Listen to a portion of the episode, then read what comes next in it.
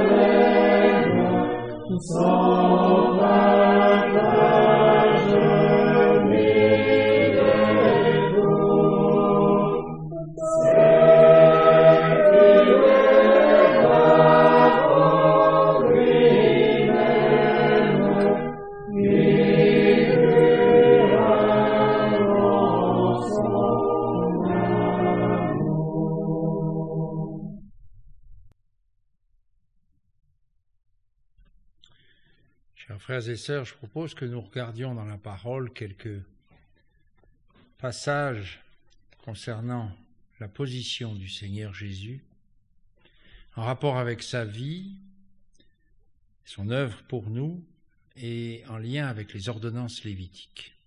On peut lire déjà dans le chapitre 12 du Lévitique.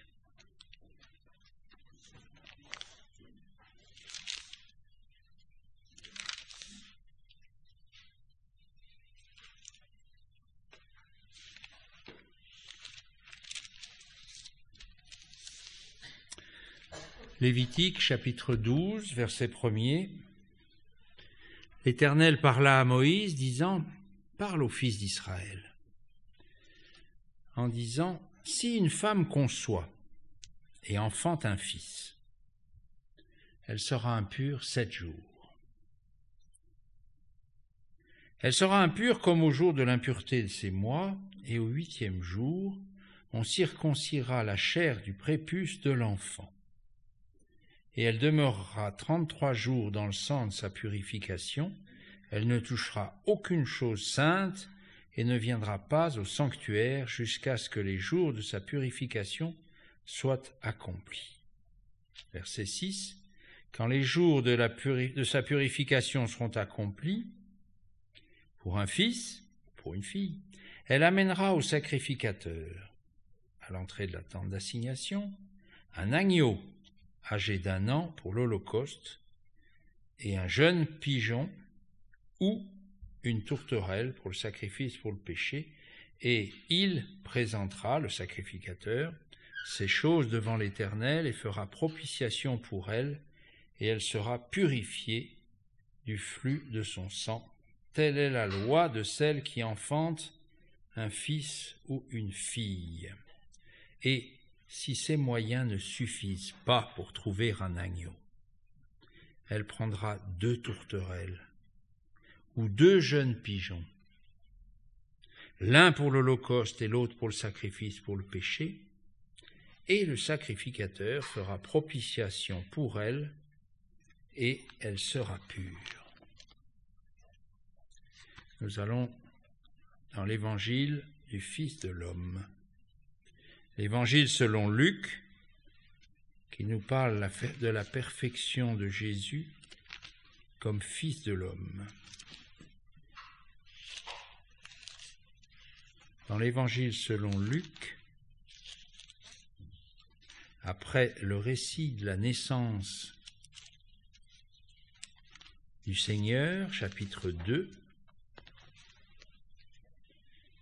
nous lisons versets 21 à 24.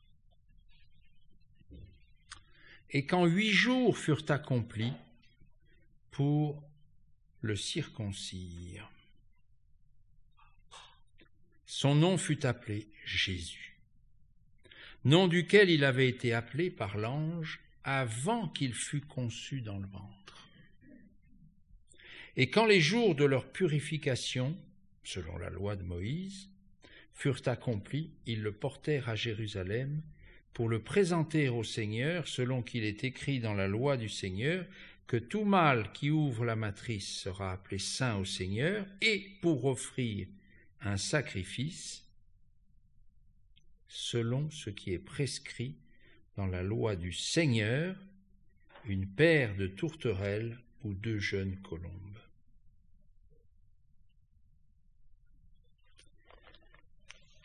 Dès le début de sa vie, comme petit enfant, le Seigneur a, par l'obéissance de ses parents aussi, des parents selon la chair, été soumis à la loi, il est venu accomplir la loi, il l'a dit lui-même plus tard, et il a été parfait en toutes choses. Pas une parole de la loi n'a pu trouver notre Seigneur en défaut. Et alors même qu'il est ce petit enfant, qu'il a huit jours, eh bien les parents vont accomplir à son égard ce geste demandé à Moïse comme engagement de l'ancienne alliance, vont accomplir à son égard cette circoncision du prépuce, parce que Christ, s'il s'est fait homme, a pu alors manifester sa perfection en toutes choses. Et c'est admirable que nous trouvions cette précision, n'est-ce pas, concernant ce qu'ont fait Joseph et Marie dans l'Évangile selon Luc. Elle n'est pas dans l'Évangile du Fils de Dieu, dans l'Évangile selon Jean, bien sûr. Elle n'est pas non plus dans le Messie, dans l'Évangile selon Matthieu. Elle n'est pas dans le serviteur parfait, dans l'Évangile selon Marc. Elle est dans l'Évangile selon Luc. Nous l'avons lu. Et nous sommes confondus de voir que, selon la loi de Moïse, ils ont obéi, ils ont tout fait, et ils l'ont appelé par son nom d'homme, Jésus. L'ange de l'Ancien Testament, l'ange de l'Éternel. Accomplissant à son égard tout ce qui devait être fait pour que, en parfait juif, enfant de juif, il rentre dans cette ordonnance et que Dieu soit honoré par l'obéissance des siens. C'est cela, n'est-ce pas, qui est la base du témoignage pour nous aussi aujourd'hui. C'est l'obéissance à la parole de Dieu, n'est-ce pas? Et nous avons lu dans le Lévitique ce qu'il en était. Et même si le Seigneur a été conçu du Saint-Esprit, eh bien, Marie n'a pas échappé non plus à la loi de donner dans Lévitique 12 pour devoir être purifié et offrir. Et on a bien sûr bien remarqué au verset 12 de Lévitique, au verset 8 de Lévitique 12, que si ces moyens ne suffisent pas pour trouver un agneau, elle prendra deux tourterelles ou deux jeunes pigeons l'un pour l'Holocauste, l'autre pour le sacrifice pour le péché. Et le sacrificateur fera propitiation pour elle et elle sera pure. Alors on voit quelle était la condition de Joseph et de Marie. Ils n'étaient pas dans l'opulence, ce n'étaient pas de riches juifs, c'étaient des gens qui étaient humbles. Et parce que le Seigneur Jésus a toujours été dans l'humilité, ce n'est pas un agneau qui est offert pour la purification de Marie. Ce sont deux tourterelles. Ce que nous dit le verset 24 de Luc 2. Selon ce qui est prescrit, une paire de tourterelles pour l'Holocauste et pour le sacrifice pour le péché. L'humilité du Seigneur commence à huit jours. C'est remarquable, n'est-ce pas? Euh, ces petits détails qui sont dans la parole, au bon endroit bien sûr, et que nous discernons par la grâce de Dieu pour montrer combien notre Seigneur Jésus, s'étant fait homme, a toujours été soumis et à ses parents et à la loi de Moïse, avant qu'il puisse dire alors, à la fin de sa vie, c'est accompli.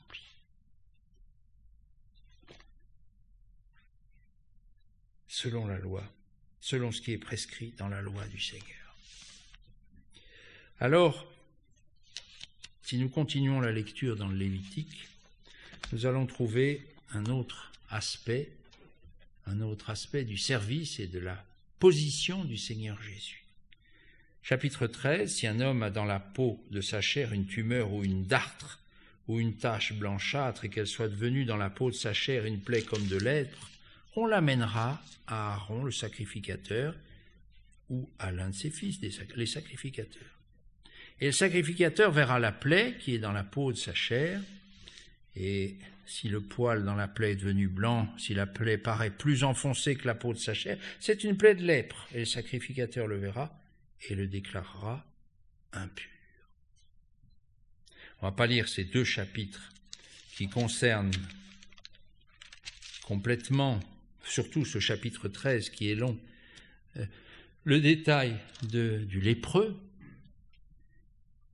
On rappelle que la lèpre était cette maladie terrible qui atteignait la peau, c'est-à-dire ce qui se voit, et qui était extrêmement contagieuse. Et la lèpre est une figure du péché qui se transmet dans ce monde et qui est toujours aujourd'hui le péché, quelque chose dont l'homme a hérité de par ses premiers parents. Nous sommes nés dans le péché et qui atteint chacun. Alors quelle est la situation? Eh bien, suivant la circonstance, et j'ai lu simplement pour l'instant les premiers versets, on voit qu'il faut amener au sacrificateur cet homme qui a cette maladie sur lui-même, et c'est le sacrificateur qui va émettre le verdict.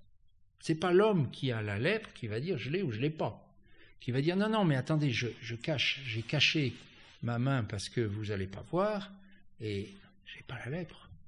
Non, le sacrificateur a la responsabilité devant Dieu de constater l'étendue de la lèpre. Et alors, le verset 12 et, les versets 12 et 13 sont importants. Ils nous disent, si la lèpre fait irruption sur la peau et que la lèvre couvre toute la peau de celui qui a la plaie, de la tête aux pieds, autant qu'en pourra voir le sacrificateur, le sacrificateur le verra. Rien n'est caché, n'est-ce pas, aux yeux du sacrificateur. Alors la lèpre a couvert toute sa chair. Alors, qu'en est-il? Qu'est-ce qu'il va dire le sacrificateur? La lèpre, elle est partout. Eh bien, il déclarera celui qui a la plaie, il est tout entier devenu blanc, il est pur.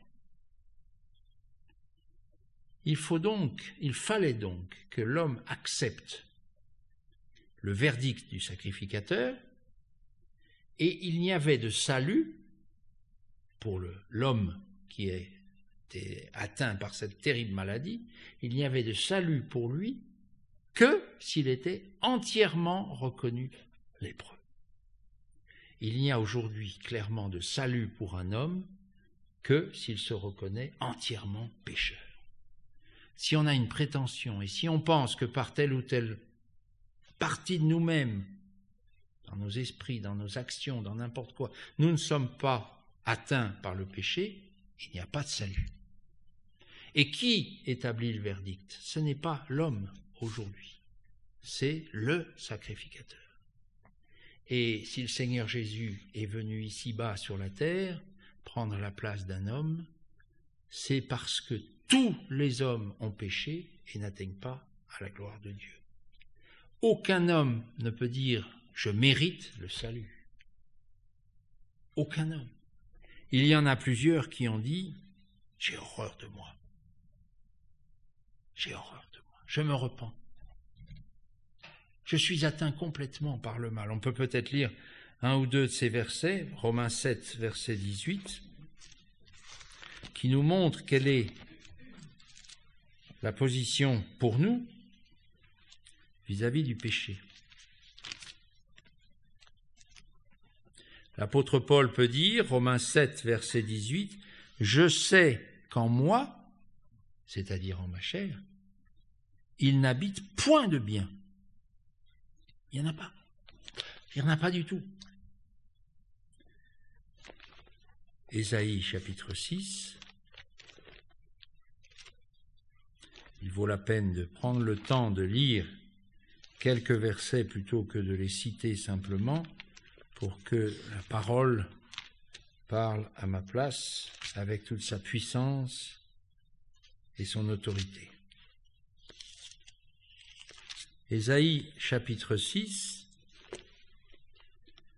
verset 5, on peut lire le verset 3 déjà. Et Séraphin volait et il disait Saint, Saint, Saint est l'Éternel des armées. Toute la terre est pleine de sa gloire. Verset 5, et je dis, Malheur à moi, car je suis perdu. Moi, car moi je suis un homme aux lèvres impures, et je demeure au milieu d'un peuple aux lèvres impures, car mes yeux ont vu le roi, l'Éternel des armées. Encore un verset peut-être, Michée, chapitre 7.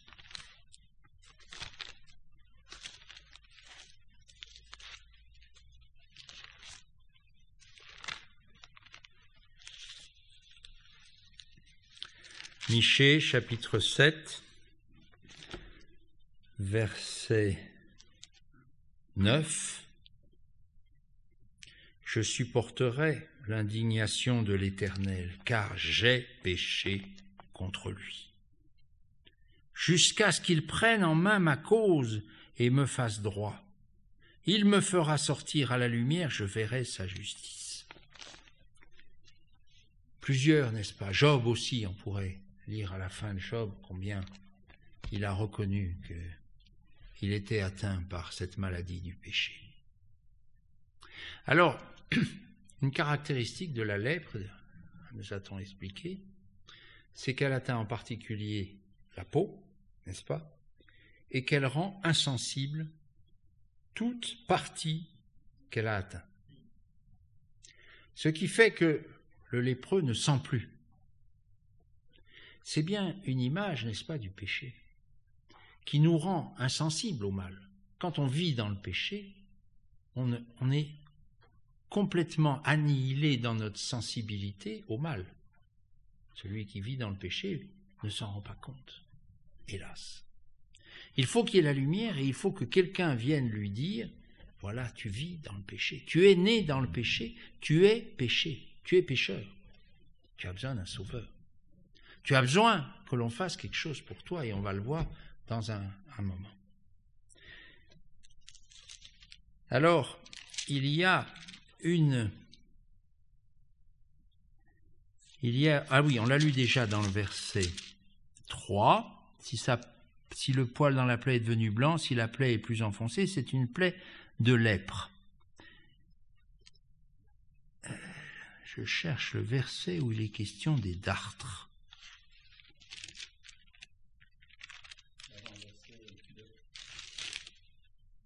Oui, voilà.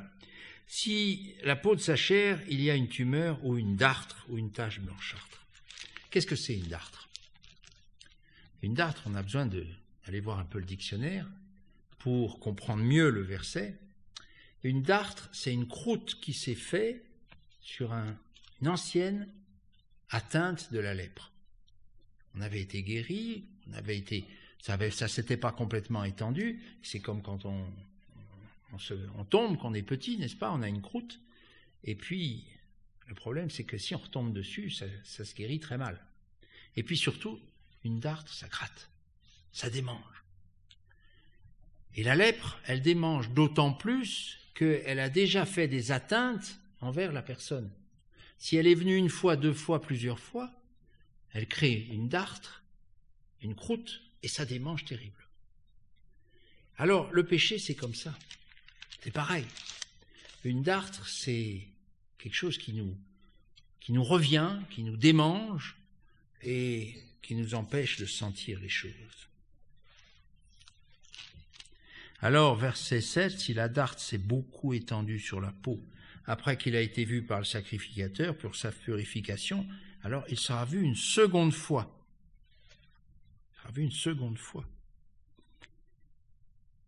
par le sacrificateur. Et le sacrificateur le regardera, et voici la darte s'est étendue dans la peau, alors le sacrificateur le déclarera impur.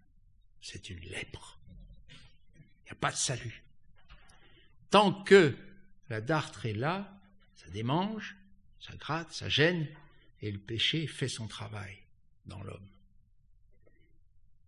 Et alors il y a une localisation qui est encore plus embêtante que d'autres, si je peux dire. Verset 40. Si un homme a perdu les cheveux de sa tête, il est chauve. Jusque-là, tout va bien, il est pur. S'il a perdu les cheveux de la tête du côté du visage, il est chauve par devant, tout va bien, il est pur. Mais s'il y a dans la partie chauve du haut ou du devant une plaie blanche roussâtre, c'est une lèpre qui a fait éruption dans la partie chauve du haut ou du devant. Le sacrificateur le verra, et voici la tumeur de la plaie est d'un blanc roussâtre dans la partie chauve du haut ou de devant, comme une apparence de lèpre. Dans la peau de la chair, c'est un homme lépreux. Il est impur. C'est un homme lépreux, il est impur. Le sacrificateur le déclarera entièrement impur, sa plaie est dans sa tête. Elle atteint la tête. De quoi cela nous parle-t-il? De l'orgueil, de l'orgueil de l'homme qui, fait, qui fait qu'on s'élève et que dans notre tête, on se croit fort, on se croit particulièrement atteint d'un mal. Et ce mal est bien réel. Et l'orgueil, on a cité, je ne fais que, citer un frère qui a écrit sur ces sujets, il a plusieurs formes. Il a une forme naturelle chez l'homme, c'est l'orgueil de race. Il y a les blancs et les autres. Ça a fait des dégâts, n'est-ce pas, au cours des siècles, et dans différents pays, et encore il n'y a pas bien longtemps. Il y a l'orgueil de face. Moi, je suis bien, je suis beau. Ceux-là, ils sont pas bien, ils sont pas beaux. Il y a l'orgueil de place, de position. Moi, j'ai une certaine position, les autres, je les méprise. Ça, c'est aussi terrible, c'est ancré dans le, cœur de l'homme. L'apôtre nous dira, celui qui voit un homme qui manque de quelque chose et que vous lui donniez rien, puis que lui dites, ben, débrouille-toi, va te couvrir, il dit bien qu'il y a ses racines dans nos cœurs. Nous le savons. Et puis pour le, chrétien, chrétien de forme, il y a un orgueil encore plus dangereux, encore plus grave. C'est l'orgueil de la grâce. Moi, je suis sauvé, donc tout va bien, je peux faire n'importe quoi l'orgueil de la grâce. Et là, c'est terrible, n'est-ce pas? C'est des choses qui nous, qui nous menacent, même quand on est sauvé, même quand la nouvelle nature existe en nous, si nous, la, si nous nourrissons l'ancienne nature, alors c'est elle qui risque d'avoir le dessus et de nous faire tomber et perdre notre course. L'orgueil de la grâce. Alors le lépreux, verset 45, en qui sera la plaie, aura ses vêtements déchirés, sa tête découverte se couvrira la barbe et criera Impur, impur Tout le temps que la plaie est en lui, il sera impur. Il est impur, il habitera seul, son habitation sera hors du camp. On verrait ensuite, mais l'heure passe vite, combien ceci peut se peut contaminer, combien les vêtements peuvent contaminer et les choses peuvent être alors très graves. Mais nous avons vu un fait important, c'est que le verdict est donné par le sacrificateur et la maladie éloigne. Le, le, lépreux devait vivre hors du camp. Et l'orgueil, je viens d'en parler, on connaît le roi Osias, qui lui est arrivé, n'est-ce pas? Il a voulu ne pas attendre le sacrificateur, qui était entre guillemets retardé, selon la pensée de Dieu. Il ne venait pas parce qu'il obéissait à Dieu. Et alors le roi Osias, qu'a-t-il fait? Eh bien, il s'est mis à offrir le, sacrifice. Il dit, mais moi je peux le faire. Moi je peux bien faire ça. Il n'y a aucune raison. Ah oui, mais la loi disait le contraire. On est ou roi ou sacrificateur. On ne peut pas être les deux. Et parce que ce roi a eu cet orgueil de pouvoir tout faire, qu'est-ce qui lui est arrivé? Il est devenu lépreux. Et il a dû sortir. Impur, impur. Oui, c'était un roi. Il n'y en a qu'un, frères et sœurs, qu'un, qui est roi et sacrificateur. C'est le Seigneur Jésus. Et quelle est la puissance que le Seigneur Jésus a? Nous allons dans le livre L'Évangile selon Marc. Au début de son service, nous voyons le Seigneur qui rencontre un lépreux. Évangile selon Marc, chapitre 1er, verset 40. Marc 1, verset 40. Et un lépreux vient à lui, le suppliant, et se jetant à genoux devant lui et lui disant, Si tu veux, tu peux me rendre net. Ah, quelle foi. Là, c'était jamais vu, ça. Là, c'était jamais vu. Cet homme a eu un discernement et une foi admirables. Quand il s'est trouvé en face du Seigneur Jésus, le Seigneur Jésus était juste au début de son ministère. Nous sommes dans le premier chapitre de l'Évangile selon Marc. Il a fait déjà un miracle. Il a guéri la mère de, de Simon et d'André. Alors Jésus, ému de compassion, verset 41, étendant la main, le toucha et lui dit, Je veux, sois net. Et comme il parlait, aussitôt la lèpre se retira de lui et il fut net. Quel Seigneur que notre Seigneur. La loi disait, nous l'avons lu et chacun pourra le relire en détail dans ce chapitre 13 du Lévitique, le sacrificateur le verra. Le sacrificateur ne touchait pas. Il aurait risqué d'être contaminé par cette maladie. Il est, dit de nombreuses fois, le sacrificateur le verra. On peut le lire, je ne sais plus combien de fois c'est écrit, mais un très grand nombre. Le sacrificateur le verra. Et l'homme devait s'en aller loin. Ici, l'homme désobéit, entre guillemets, à tout. Il n'était pas hors de la ville. Il vient, il vient voir le Seigneur, et le Seigneur ne le repousse pas. Et au contraire, que fait le Seigneur? Ému de compassion, verset 41, étendant la main, le toucha. Quelle perfection Le Seigneur, bien sûr, n'a pas été atteint par quoi que ce soit. Il était là, le Fils de l'homme, mais avec la puissance du Fils de Dieu. Et il a guéri cet homme qui était physiquement malade et qui alors va, parce qu'on est sous la loi, entendre le Seigneur Jésus lui dire Offre pour ta purification ce que Moïse a ordonné, pour que cela serve de témoignage au sacrificateur. Offre ce qui est selon la loi de Moïse. Alors lui, tellement heureux, il va publier partout, mais on peut bien penser, n'est-ce pas, qu'il a accompli l'ordre que le Seigneur Jésus qui vient de le guérir lui a donné. Alors, venons à cette purification du lépreux, qui est ô combien instructive, puisqu'elle nous parle d'une manière particulière du Seigneur Jésus. Chapitre 14.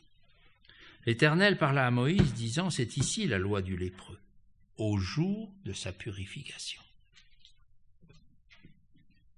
Il sera amené au sacrificateur, et le sacrificateur sortira hors du camp, et le sacrificateur le verra. Et voici, le lépreux est guéri de la plaie de lèpre.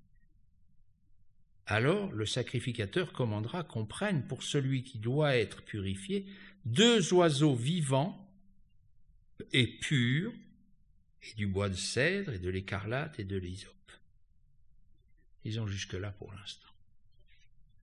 Est-ce que l'homme qui était lépreux était à sa place? Oui, il était hors de la vie, hors du camp. La chose est clairement exprimée, et c'est le sacrificateur qui va vers lui. Deuxièmement, est-ce que cet homme a quelque chose à faire? Est-ce qu'on le voit faire quelque chose? Non. Rien. Il sera amené au sacrificateur. Le sacrificateur sort, le sacrificateur le voit, le lépreux est guéri, alors le sacrificateur commandera qu'on prenne pour celui qui doit être purifié deux oiseaux vivants et purs.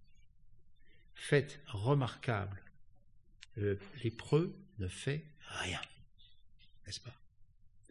Et pour notre salut, nous qui sommes atteints par, qui étions atteints par cette lèpre morale, par le péché, est-ce que nous avons pu faire quelque chose pour notre purification? Non, rien. Celui qui croit pouvoir faire quelque chose ne peut pas. C'est tout simplement impossible. Qui peut payer la rançon pour sa vie à Dieu? Personne. Il faut qu'il y renonce à jamais. Donc, l'homme pécheur, il doit accepter non seulement le verdict que le sacrificateur avait fait, mais il doit accepter que l'œuvre de Christ suffit pleinement à tout. Il ne peut rien et il ne fait rien. Par contre, il y a, et je, le souligne, quelqu'un d'autre qui intervient, semble-t-il bien, dans, dans ces deux versets. Il sera amené au sacrificateur. Le sacrificateur commandera qu'on prenne pour lui, pour celui qui doit être purifié. Il y a donc quelqu'un, un aidant, un ami, un frère, une sœur, quelqu'un qui, pour un homme pécheur, a un service à accomplir. Pour qu'un homme vienne à Christ, pour que Christ puisse rendre parfait, et on va voir comment, celui qui était impur, il y a un homme dont le nom, la fonction, le titre n'existent pas, mais il y a quelqu'un qui a rendu service en disant à l'épreuve viens. Il y a le sacrificateur qui arrive. Il faut que tu viennes te présenter. Il faut que tu viennes te présenter dans ton état de lépreux, entièrement couvert de lèpre. Il faut que le pécheur vienne au pied de la croix de Christ et que on puisse l'aider en lui disant viens sans peur. Seigneur Jésus a payé pour toi. Tu seras rendu net. Le péché ne comptera plus. Et c'est pas toi qui peux amener ce qu'il faut pour ta purification. On prendra, le sacrificateur commandera qu'on prenne pour celui qui doit être purifié deux oiseaux vivants et purs avec un certain nombre d'objets complémentaires. Le lépreux ne fait rien, n'apporte rien et est entièrement, entre guillemets, passif, mais consentant pleinement. Il reconnaît, il doit essentiellement reconnaître son état. Alors il y a une figure qui, je crois, est à peu près unique dans l'Ancien Testament. Le sacrificateur commandera qu'on égorge l'un des oiseaux sur un vase de terre, sur de l'eau vive. Quant à l'oiseau vivant, il le prendra, et le bois de cèdre et l'écarlate et l'hysope, et il les trempera, ainsi que l'oiseau vivant, dans le sang de l'oiseau égorgé sur l'eau vive. Alors il faut du sang. Et nous avons là une image de la mort et de la résurrection du Seigneur. Du fait que le Seigneur Jésus a versé son sang, mais qu'il a été ressuscité et qu'il est remonté au ciel dans la puissance de la résurrection. C'est la plus belle image, sauf erreur, dans l'Ancien Testament que nous ayons, nous ont dit nos conducteurs, de la résurrection du Seigneur Jésus. un oiseau vivant, trempé dans le sang de l'oiseau mort, qui a été égorgé et qui va s'envoler après,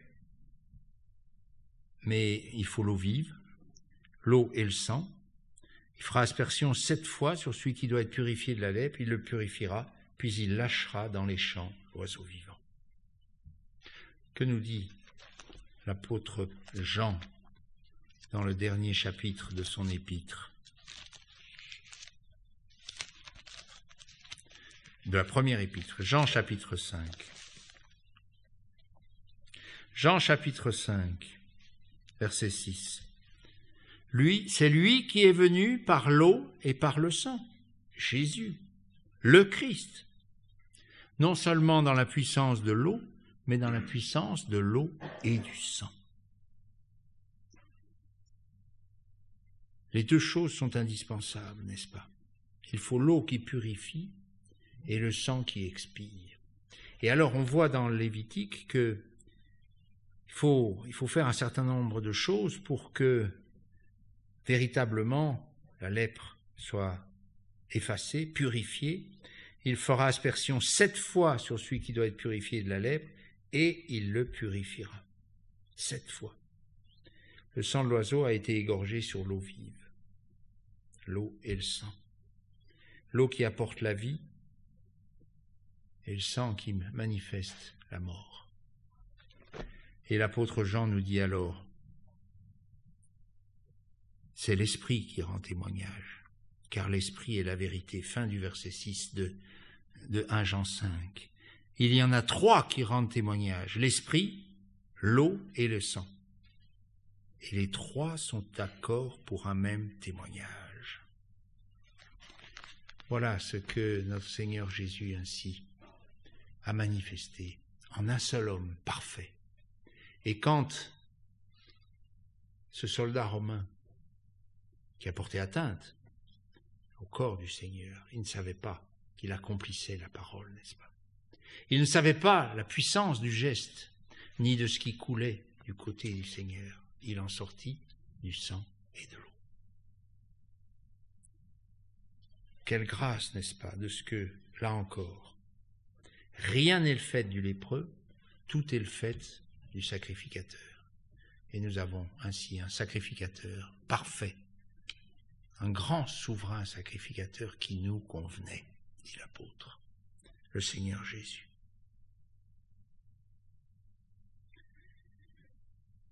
Celui qui doit être purifié lavera ses vêtements, rasera tout son poil, se lavera dans l'eau, et il sera pur. Il faut tout abandonner. Il faut reconnaître que tout ce qu'on avait n'a pas de valeur. Alors, il y a l'image de l'affranchissement, n'est-ce pas Qu'on réalise plus ou moins bien. Mais ce qui est sûr, c'est que pour réaliser qu'on est pur devant Dieu, il faut être affranchi. Il faut réaliser ce qu'est l'affranchissement, la mort avec Christ et la vie avec lui. Après cela, le lépreux entrera dans le camp, il habitera sept jours hors de sa tente. Il arrivera que le septième jour, il rasera tout son poil, sa tête, sa barbe et ses sourcils. Il rasera tout son poil, il lavera ses vêtements, il lavera sa chair dans l'eau. Et il sera pur. Quelle joie. Quelle joie de pouvoir retrouver sa famille, de pouvoir retrouver une vraie position, de pouvoir retrouver un corps sain, d'avoir ce souvenir qu'il y a un oiseau qui est mort pour qu'il soit purifié, et qu'un oiseau vivant alors et s'en est allé dans le ciel. Christ s'en est allé porteur de son propre sang. Le paragraphe suivant mérite encore quelques minutes d'attention parce que c'est là qu'on voit le miracle de la grâce. Le huitième jour, le lépreux, il prendra deux agneaux sans défaut et une jeune brebis âgée d'un an sans défaut, et trois dixièmes de fleurs de farine pétries à l'huile en offrande de gâteau, et un log d'huile.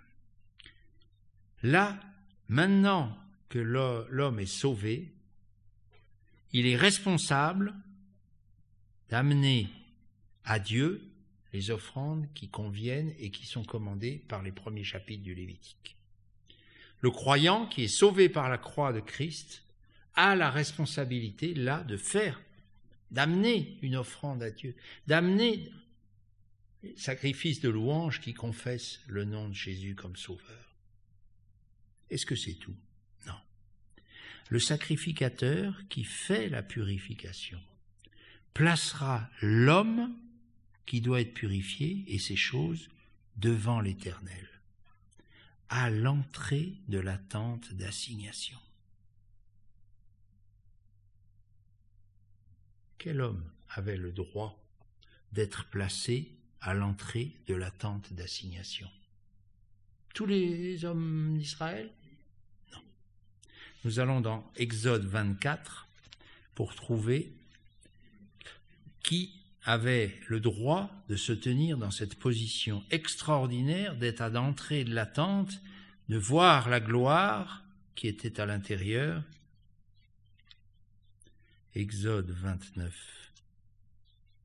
Le tabernacle est fait avant, le parvis du tabernacle est à sa place. Exode 29, verset 4.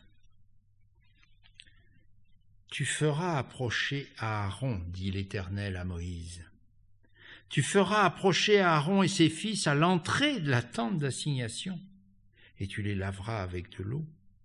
Et tu prendras les vêtements, et tu feras revêtir à Aaron la tunique et la robe de l'éphod, et le pectoral, et tu le ceindras avec la ceinture de l'éphod, et tu placeras la tiare sur sa tête, et tu mettras le saint diadème sur la tiare, et tu prendras l'huile de l'onction, et tu la verseras sur sa tête, et tu loindras. Et puis même chose dans le paragraphe suivant pour ses fils. Alors, que revenons à notre Lévitique, chapitre 14, verset 11. Le sacrificateur placera l'homme qui doit être purifié et ses choses devant l'Éternel à l'entrée de la tente d'assignation. Et le sacrificateur prendra l'un des agneaux et le présentera comme sacrifice pour le délit, avec le log d'huile, et les tournera, et les tournoiera en offrande tournoyée devant l'Éternel, etc. Et verset 14, le sacrificateur prendra du sang du sacrifice pour le délit, et le sacrificateur le mettra sur le lobe de l'oreille droite de celui qui doit être purifié, sur le pouce de sa main droite et sur le gros orteil de son pied droit. Et le sacrificateur prendra du log d'huile, et en versera dans la paume de sa main gauche à l'huile sacrificateur, et le sacrificateur trempera le doigt de sa main droite dans l'huile qui est sur la paume gauche, et fera aspersion d'huile avec son doigt sept fois devant l'Éternel. Et du reste de l'huile qui sera dans sa paume, que va-t-il en faire? Le sacrificateur en mettra sur le lobe de l'oreille droite de celui qui doit être purifié, sur le pouce de sa main droite et sur le gros orteil de son pied droit, sur le sang du sacrifice pour le délit. Et le reste de l'huile qui sera dans la paume du sacrificateur, il le mettra sur la tête de celui qui doit être purifié et le sacrificateur fera position pour lui devant l'Éternel. L'homme qui était lépreux, qui était condamné, qui était à l'extérieur du camp, qui devait crier impur, impur, eh bien nous le voyons là maintenant par la grâce de Dieu, amené dans la même position que le sacrificateur, capable d'offrir, ayant sur lui les marques du sang, les marques de l'huile qui nous parle du Saint-Esprit, nous le savons. Il est là placé à l'entrée, capable de voir toute la gloire qui est à l'intérieur du tabernacle. Voilà, frères et sœurs, la position dans laquelle l'œuvre de Christ nous place, semblable à Christ,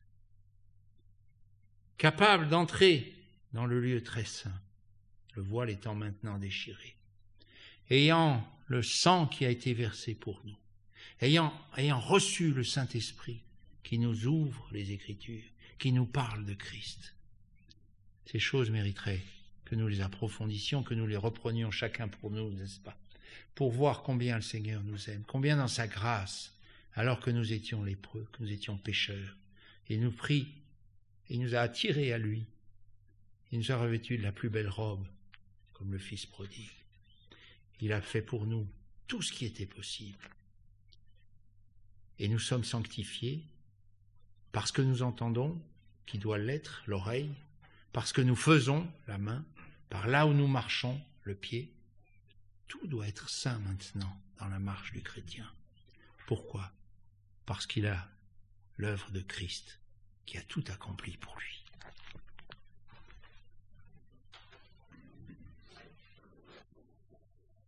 Cantique 147